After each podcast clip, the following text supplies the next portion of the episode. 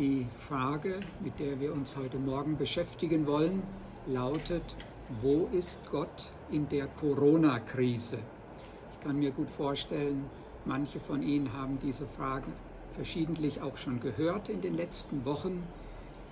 Ist Gott überhaupt anwesend? Warum greift er nicht ein? Warum lässt er so etwas zu? Wir wollen auf ein Wort Gottes aus dem Alten Testament hören. Es wäre schön, wenn jeder seine eigene Bibel aufschlagen würde, und zwar im Propheten Hesekiel Kapitel 14.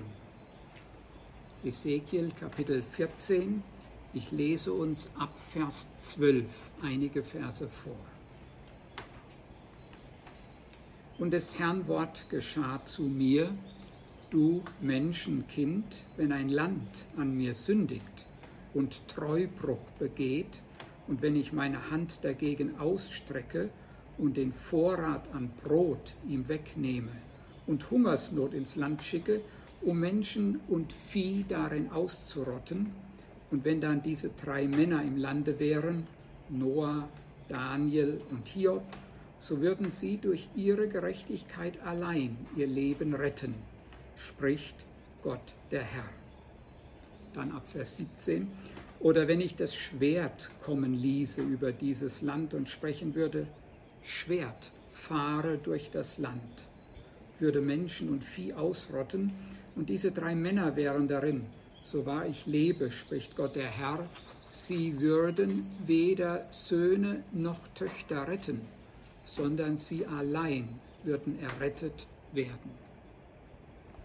Oder wenn ich eine Pandemie in dies Land schicken und meinen Krim darüber ausschütten würde mit Blutvergießen, um Menschen und Vieh darin auszurotten. Und Noah, Daniel und Hiob wären darin. So wahr ich lebe, spricht Gott der Herr, sie würden durch ihre Gerechtigkeit weder Söhne noch Töchter retten, sondern allein ihr eigenes Leben. Denn so spricht Gott der Herr, wenn ich meine vier schweren Strafen, Schwert, Hunger, wilde Tiere und, ja, hier steht der Luther-Übersetzung das Wort Pest. Ich habe eben schon anders übersetzt. Man kann von einer Pandemie sprechen, von einer Seuche. Dieser Begriff lässt sich verschieden übersetzen. Wenn ich also diese vier Strafen über Jerusalem schicken werde, um darin auszurotten, Menschen und Vieh, siehe, so sollen einige übrig bleiben und davonkommen, die Söhne und Töchter herausbringen werden. Soweit einmal dieses Wort Gottes aus dem Propheten Hesekiel. Hesekiel war Priester und Prophet zur Zeit der babylonischen Gefangenschaft. Er war ein Zeitgenosse von Jeremia, Jeremia und Hesekiel waren fast die einzigen, die übrig geblieben waren und vor dem kommenden Gericht Gottes warnten. Die meisten Einwohner Israels waren von Gott abgefallen. Sie dienten den Götzen und gingen auf den Wegen der Heiden. Jeremia und Hesekiel predigten die Umkehr und das Gericht. Punkt 1 soll deswegen lauten, Gottes Gericht über Israel. Schon Jahrhunderte vorher hatte Gott durch Mose seinem Volk gesagt, dass schwere Strafen kommen würden, wenn das Volk Israel den Bund brechen und die Gebote Gottes übertreten würde. Ich lese uns einige Verse aus dem dritten Buch Mose, Kapitel 26 vor. Dort wird darauf Bezug genommen. Drittes Buch Mose, Kapitel 26, Abvers 23. Da sagt Gott Folgendes. Werdet ihr euch aber damit noch nicht von mir zurechtbringen lassen und mir zuwiderhandeln, so will auch ich euch zuwiderhandeln und will euch siebenfältig mehr schlagen um eurer Sünden willen und will ein Racheschwert über euch bringen, das meinen Bund rächen soll.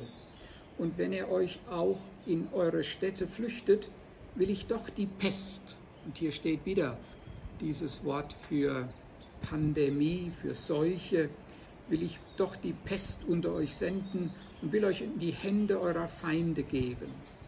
Dann will ich euch den Vorrat an Brot verderben. Zehn Frauen sollen euer Brot in einem Ofen backen und euer Brot soll man euch nach Gewicht zuteilen. Und wenn ihr esst, sollt ihr nicht satt werden. So geht, so geht dieses Kapitel dann weiter und schildert in ganz ja, erschreckenden und plastischen Worten, welche Gerichte über das Volk Israel kommen, wenn das Volk den Bund bricht. Wir wissen aus der Geschichte, vor allem aus den äh, Büchern Richter, aber auch ähm, Samuel, Könige und Chroniker, dass das Leben des jüdischen Volkes wellenförmig ablief. Es gab Zeiten, da hielten sie die Gebote Gottes und Gott segnete sie und es ging ihnen gut. Und dann vergaßen sie Gott wieder, brachen den Bund, fielen ab von ihm. Ja, und dann schickte Gott Gerichte.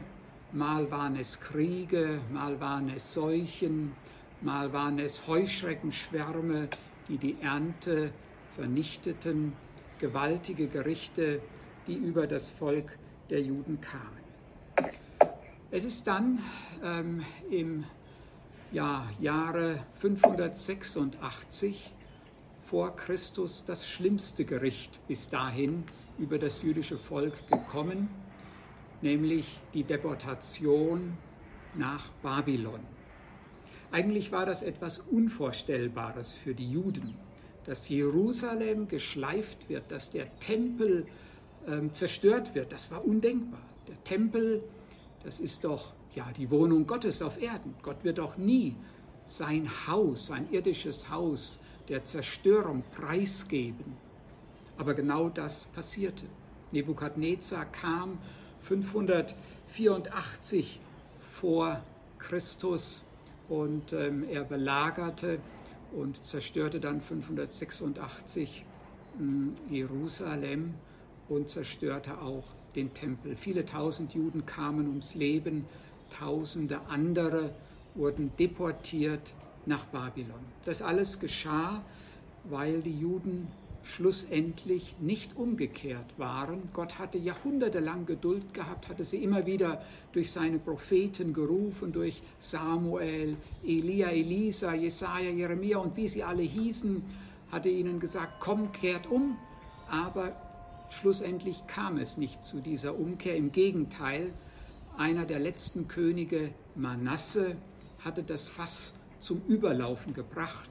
Dieser Manasse er hatte sogar seine eigenen Kinder fremden Götzen geopfert. Und da war das Maß voll, sagte Gott.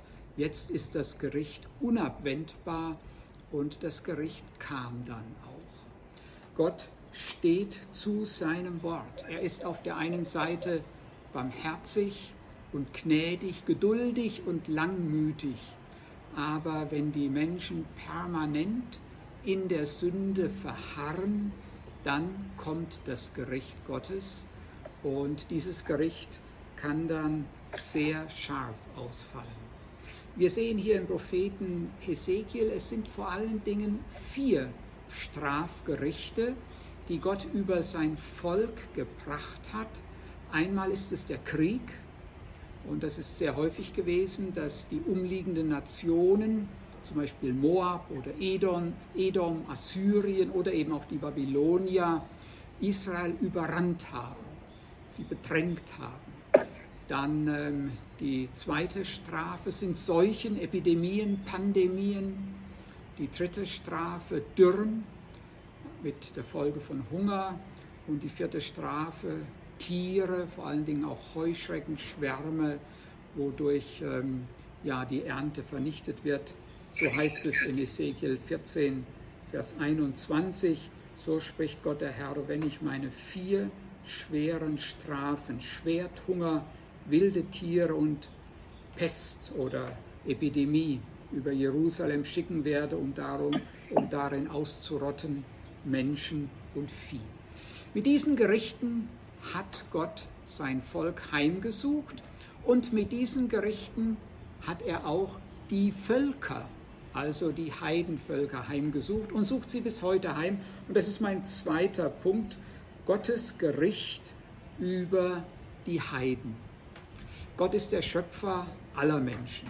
Und er liebt natürlich nicht nur sein Volk Israel, er liebt auch die anderen Völker, die Germanen, die Franken, die Belgier und wen auch immer sonst.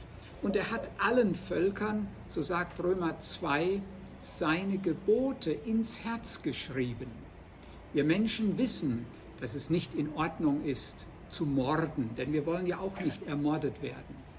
Wir wissen, dass es nicht in Ordnung ist, ähm, zu lügen. Wir wollen auch nicht belogen werden. Wir wissen, dass es nicht in Ordnung ist, zu stehlen. Wir wollen ja auch nicht bestohlen werden. Wenn aber Menschen permanent diese Sünden begehen und wenn Völker permanent diese Sünden begehen, dann kommt das Gericht Gottes auch über diese Heidenvölker. Gerade wir Deutschen haben dies leidvoll erfahren. Diesem Jahr denken wir ja an äh, das Kriegsende zurück. Vor genau 75 Jahren hörte der Krieg auf. Im kommenden Monat, am 8. 9. Mai, ähm, feiern wir das Kriegsende und die Befreiung von der Nazi-Herrschaft. In den zwölf Jahren dieser Nazi-Herrschaft ähm, wurde ungezählten Menschen Unrecht angetan. Wir wissen alleine von über fünf Millionen Juden, die während der Nazi-Herrschaft ums Leben kamen. Gott wartete auf die Umkehr, aber es kam keine Umkehr der Deutschen und dann kam das Gericht zu Recht über das deutsche Volk und 1945 war Deutschland versunken in Chaos und in Schutt und Asche. Städte wie Köln, Frankfurt, Hamburg oder Berlin waren bis zu 80 Prozent zerstört. Ich entsinne mich noch an meine Eltern, die mir erzählt haben von dieser Zeit ähm, 45 bis etwa 49, eine Zeit der Entbehrung, des Frierens, des Hungerns. Viele Leute hatten kein Dach über dem Kopf. Sie mussten in Erdlöchern oder in zerbombten Häusern leben und sie waren dankbar, wenn sie überhaupt etwas zu essen haben.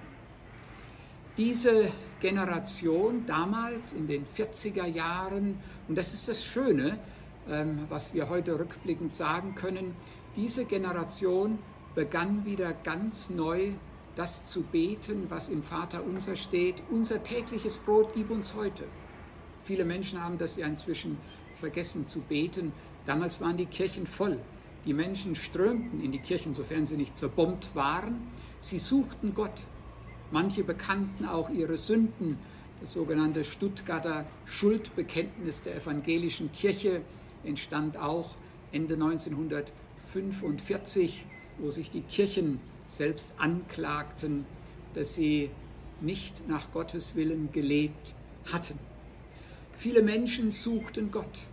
Es ging ja ein Aufbruch, könnte man sagen, eine kleine Erweckung durch Deutschland. Ich habe das selbst noch bis in die 60er Jahre miterlebt. Auch 20 Jahre nach Ende des Krieges waren in Deutschland die Kirchen immer noch gut gefüllt. Die Menschen beteten damals noch regelmäßig um das tägliche Brot. Es war für sie eine Selbstverständlichkeit, sonntags in die Kirche zu gehen und Gott anzubeten. Inzwischen ist diese ja, Kriegsgeneration so gut wie ausgestorben. Es gibt noch ein paar äh, wenige 85, 90-Jährige, die sich an diese Zeit erinnern können. Es ist eine völlig neue Generation entstanden, eine Generation, die keine Not erlebt hat. Wir haben immer im Überfluss gelebt.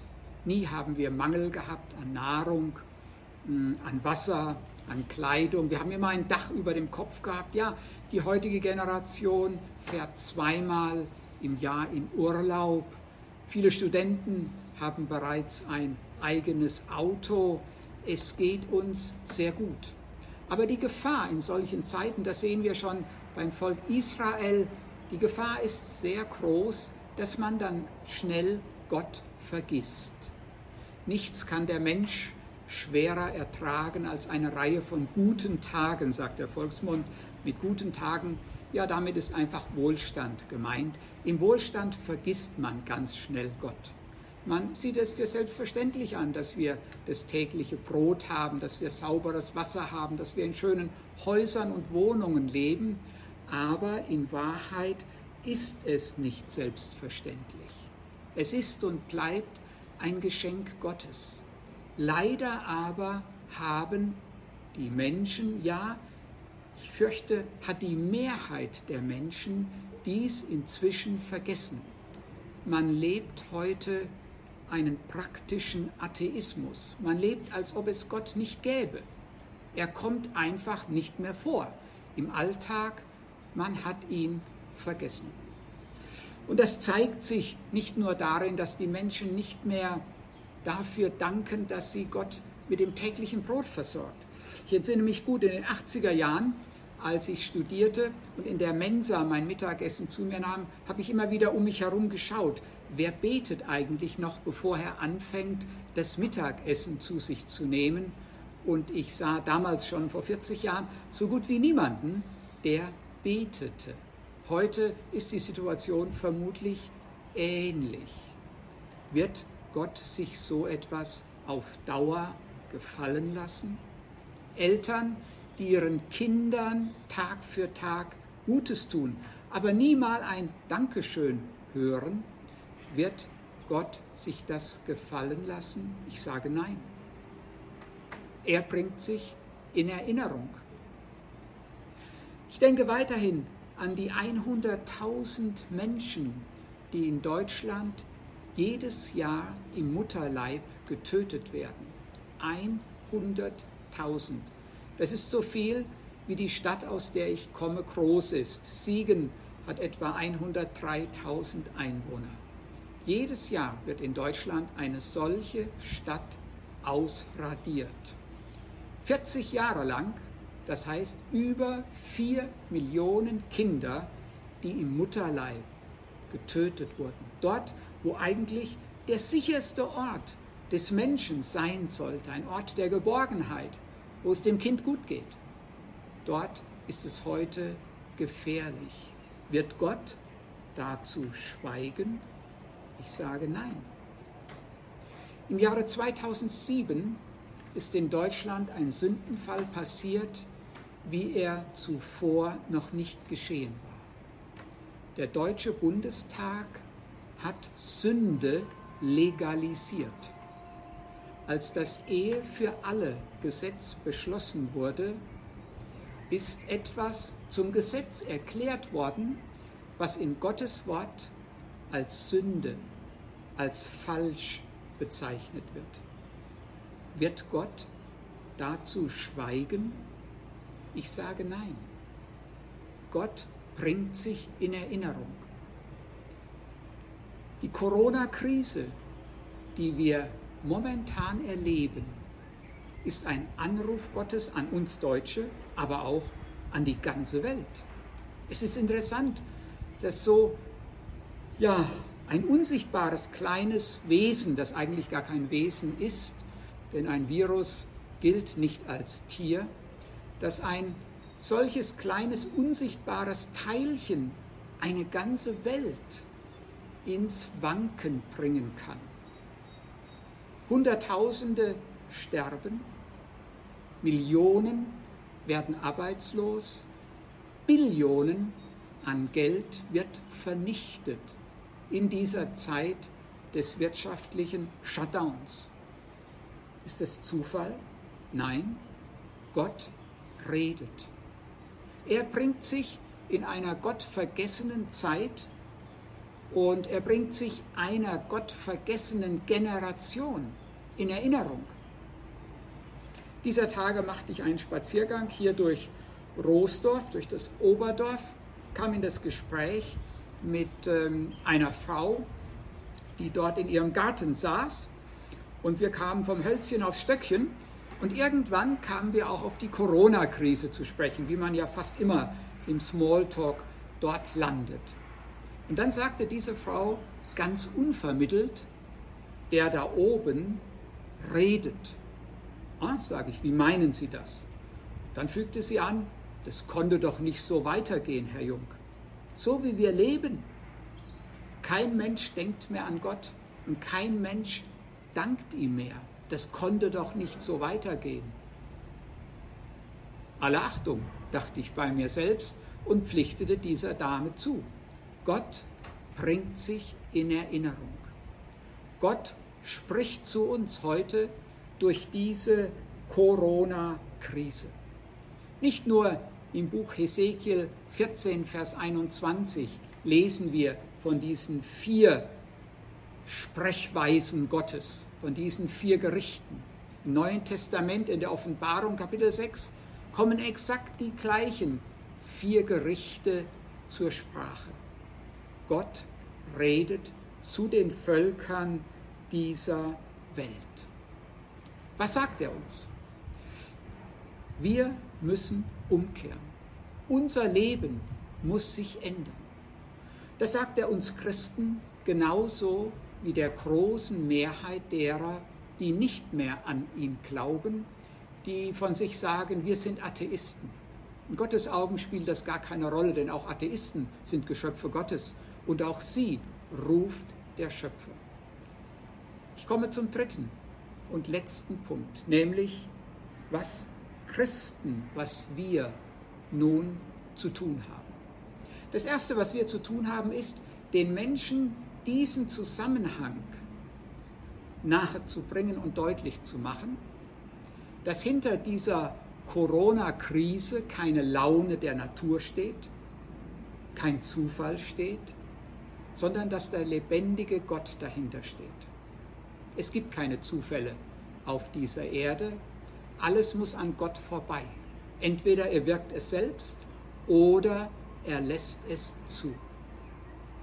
An dieser Stelle sind wir mit Gott konfrontiert. Und es ist unsere Aufgabe, Menschen darauf aufmerksam zu machen. Gott spricht zu uns durch die Corona-Krise. Er will uns zu ihm hinziehen. Er gibt uns eine ganz neue Chance, auf ihn zu hören. Wir als Christen hören auf ihn, indem wir die Bibel lesen. Das ist gut so. Gott spricht aber auch in der Natur zu uns. Wir sehen in den Wundern der Natur die Genialität Gottes. Schon eine blühende Blume ist etwas Fantastisches und zeigt uns die Weisheit des Schöpfers. Gott spricht aber auch in den Gerichten, die wir in der Weltgeschichte und in der Natur wahrnehmen, zu uns und ruft uns zu sich, ruft uns zur Umkehr. Das ist das Erste, was wir den Menschen mitzuteilen haben. Und ich möchte Sie ermutigen, das zu tun, in den Gesprächen, die Sie haben mit ungläubigen Menschen, was weiß ich, in Ihrer Nachbarschaft oder im Rewe, bei McDonald's, wo Sie arbeiten, machen Sie Menschen auf Gott aufmerksam. Viele sind in diesen Tagen offen. Wir haben die Aufgabe, diese Offenheit positiv zu nutzen und Menschen auf den lebendigen Gott und auf Jesus Christus hinzuweisen. Ein zweites, was ich nennen möchte, wir haben die Aufgabe, in den Riss zu treten, in die Bresche zu springen. In Hesekiel 22, Vers 30 sagt Gott, ich suchte unter ihnen jemanden, ob einer eine Mauer ziehen und in die Bresche vor mir treten würde für das Land, damit ich es nicht vernichten müsste. Aber ich fand keinen. Gott sucht uns, damit wir in die Bresche treten, in den Riss treten, für unsere heutige Generation, zu der wir dazugehören. Wir sind ja mit in diese Gerichte Gottes eingewoben, so wie etwa auch Daniel eingewoben war in die Deportation. Er war ein gottesfürchtiger Mann und trotzdem wurde er in die Deportation nach Babylon verfrachtet. Und gerade dieser Daniel ist ein wunderschönes Beispiel dafür, wie man in den Riss treten kann für das eigene Volk, für die eigene Generation. Und ich möchte Ihnen ein paar Verse und ich bitte Sie, doch einmal aufzuschlagen, den Propheten Daniel. Ich möchte Ihnen ein paar Verse aus Daniel 9 vorlesen. Daniel 9 von Vers 3. In wunderschöner Weise ähm, formuliert Daniel dort ein Bußgebet. Daniel 9, Vers 3. Und ich kehrte mich zu Gott, dem Herrn, um zu beten und zu flehen unter Fasten und in Sack und Asche. Ich betete aber zu dem Herrn, meinem Gott, und bekannte und sprach, Ach Herr, du großer und heiliger Gott, der du Bund und Gnade bewahrst denen, die dich lieben und deine Gebote halten. Wir haben gesündigt. Wir haben Unrecht getan, sind gottlos gewesen und abtrünnig geworden. Wir sind von deinen Geboten und Rechten abgewichen. Wir gehorchten nicht deinen Knechten, den Propheten, Jesaja, Jeremia etc., die in deinem Namen zu unseren Königen, Fürsten, Vätern und zu allem Volk des Landes redeten. Du, Herr, bist gerecht. Wir aber müssen uns alle heute schämen. Die von Juda und von Jerusalem und vom ganzen Israel, die, die nahe sind und die, die zerstreut sind in allen Ländern, wohin du, wohin du sie verstoßen hast, um ihrer Missetat willen, die sie an dir begangen haben. Und so ja, zählt Daniel ein ganzes Kapitel lang die Sünden seines Volkes und seine eigenen Sünden auf. Er schließt sich ein und er bittet Gott um Gnade, um Vergebung. Er appelliert an die Barmherzigkeit Gottes. Und Vers 18, nach diesem Vers möchte ich vorlesen aus Daniel 9, Vers 18 sagt er dann, neige dein Ohr, mein Gott, und höre, tu deine Augen auf und sieh an unsere Trümmer und die Stadt, die nach deinem Namen genannt ist. Denn wir liegen vor dir, und wir müssen uns hier vorstellen, dass er auf seinen Knien liegt, denn wir liegen vor dir mit unserem Gebet und vertrauen nicht auf unsere Gerechtigkeit, sondern auf deine große Barmherzigkeit. Liebe Schulgemeinschaft, auch wir dürfen auf Gottes große Barmherzigkeit vertrauen. Wir wissen um diesen barmherzigen Gott. Wir wissen um diesen gnädigen Gott, der Gnade vor Recht ergehen lässt. Das hat er uns gezeigt in Jesus, seinem Sohn, als er an ihm die Strafe vollstreckte, die eigentlich wir tragen müssten. Wir dürfen zu diesem Gott kommen und dürfen für unser Volk beten und sagen, Herr, auch wir bekennen wie Daniel die Schuld unserer Generation. Wir treten in den Riss es tut uns weh und leid, dass unsere Generation so Gott vergessen ist. Wir bitten um Vergebung, wir bitten um Barmherzigkeit und wir bitten um einen Neuanfang von dir, dir, dem allmächtigen Gott. Du kannst auch jetzt Neues wirken. Du kannst eine Umkehr schenken der Menschen, dass sie beginnen, dich zu suchen. Du kannst einen Ruck durch dieses Land und durch diese Welt gehen lassen. Das ist unsere Aufgabe als Christen. Lasst uns diese Aufgabe beherzt wahrnehmen, auf Menschen zugehen und ihnen von dem lebendigen Gott erzählen. Gott redet, er ist kein toter Gott, er ist ein redender Gott.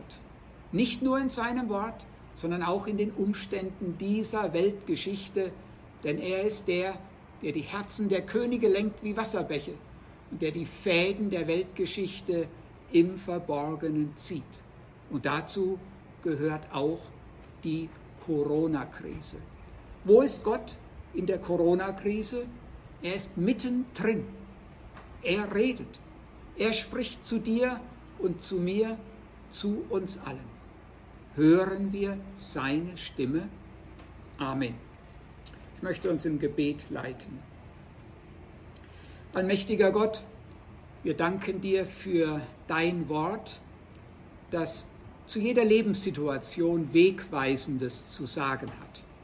Wir haben heute Morgen aus dem Propheten Hesekiel einiges gehört und auch von Daniel, einem Mann Gottes, der sich für sein Volk verwandte, einsetzte, flehte.